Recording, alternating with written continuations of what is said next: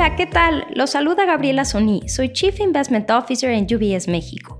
A nombre de Alejo Cherwonko, titular de este espacio, les doy la bienvenida a este episodio en el que quiero platicarles sobre México, en específico sobre el paquete económico para 2024 que presentó la Secretaría de Hacienda al Congreso. Este paquete es importante porque es el último presupuesto preparado por la administración actual. Ahora ambas cámaras del Congreso tienen hasta fines de octubre para aprobar la iniciativa de ley de ingresos, mientras que la Cámara de Diputados tiene hasta el 15 de noviembre para dar luz verde al proyecto de presupuesto de egresos.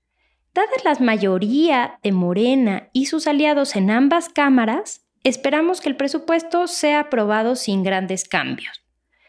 En nuestra opinión, este presupuesto refleja la realidad política de un año electoral.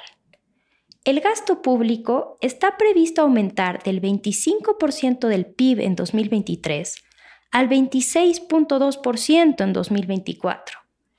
Casi un cuarto de este incremento se debe a mayores costos financieros sin embargo, la mayor parte del aumento se debe al incremento en programas sociales, particularmente al programa de pensión para adultos mayores y también al aumento en las pensiones contributivas. Creemos que estos cambios no deben pasarse por alto porque afectan a categorías de gasto que suelen ser difíciles de reducir debido al costo político de revertir programas sociales. Lo que más destaca del presupuesto es la ampliación prevista en el déficit público. Los requerimientos financieros del sector público aumentan de 3.9% del PIB este año a 5.4% el año próximo. Esto representa el mayor déficit en más de dos décadas. Si se tratara de un desvío fiscal aislado, pues no habría motivo para preocuparse. El riesgo está en que esto marque el inicio de una tendencia. En este contexto, se espera que la razón deuda-PIB aumente 2.3 puntos porcentuales hasta alcanzar 48.8% en 2024. Una subida nada despreciable, pero aún seguiría siendo inferior al 50% y debajo del nivel promedio de 55% de los países con calificación triple B. Para mantener un nivel constante de endeudamiento público, el déficit debe bajar de 5.4% del PIB en 2024 a 2.6% en 2025. La Secretaría de Hacienda planea lograr esto mediante una fuerte reducción en el gasto programable esto es, en programas sociales y gasto de capital. En nuestra opinión, esto parece poco probable dada la presión de gasto para el gobierno entrante. Por lo tanto, creemos que la próxima administración deberá llevar a cabo una reforma fiscal que refuerce los ingresos públicos y permita mantener el ritmo de gasto. De lo contrario, se tendrían déficits primarios persistentes y una razón deuda PIB más alta.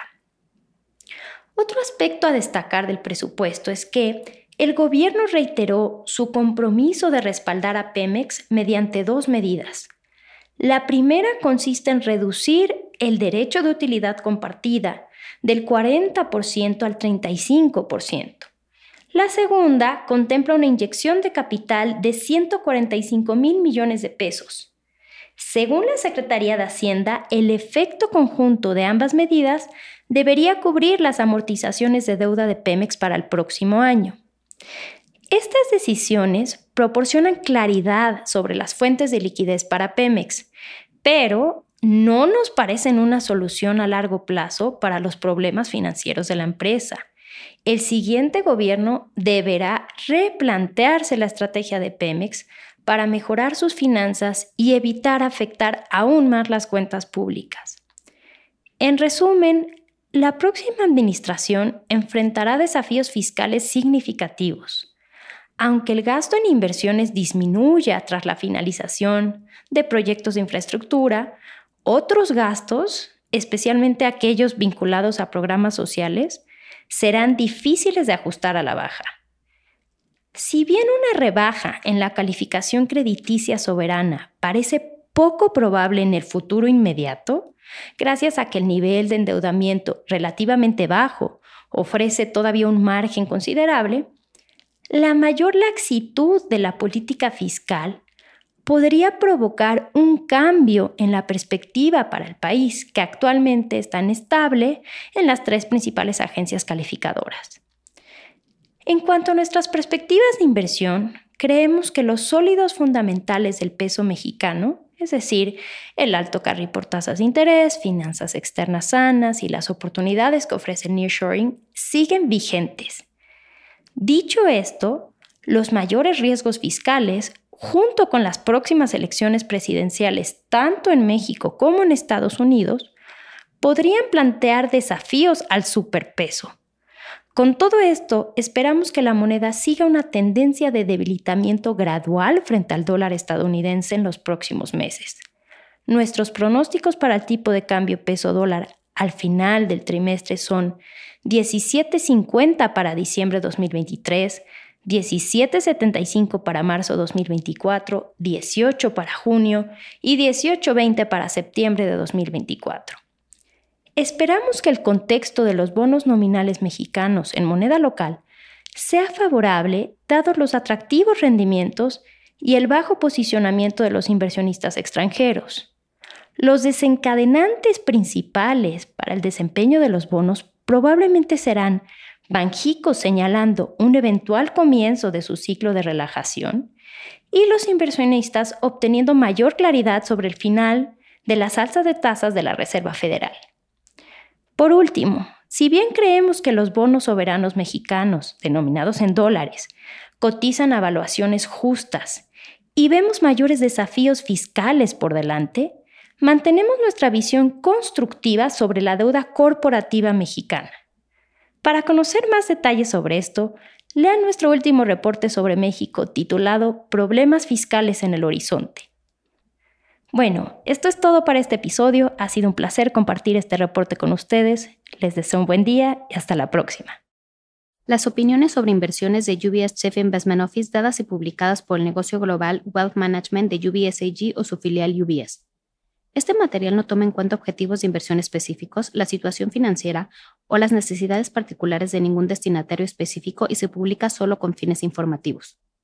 Como empresa que proporciona servicios de gestión de patrimonio a clientes de todo el mundo, UBS AG y sus filiales ofrecen servicios de asesoría de inversión y servicios de corretaje. Los servicios de asesoría en materia de inversiones y los servicios de corretaje son independientes y distintos, difieren en aspectos materiales y se rigen por leyes y acuerdos separados y diferentes. En los Estados Unidos, UBS Financial Services Inc. es una subsidiaria de UBS AG y miembro de FINRA SIPC. Para obtener más información, visite nuestro sitio web en ubs.com diagonal Working with Us. Para obtener la información legal completa, aplicable a las opiniones de inversión independiente producidas por UBS, visite nuestro sitio web en ubs.com diagonal CIO-disclaimer. Nada del contenido de este podcast está destinado a ser ni debe ser considerado como una solicitud o promoción. No todos nuestros servicios o productos están disponibles para los clientes en todas las jurisdicciones.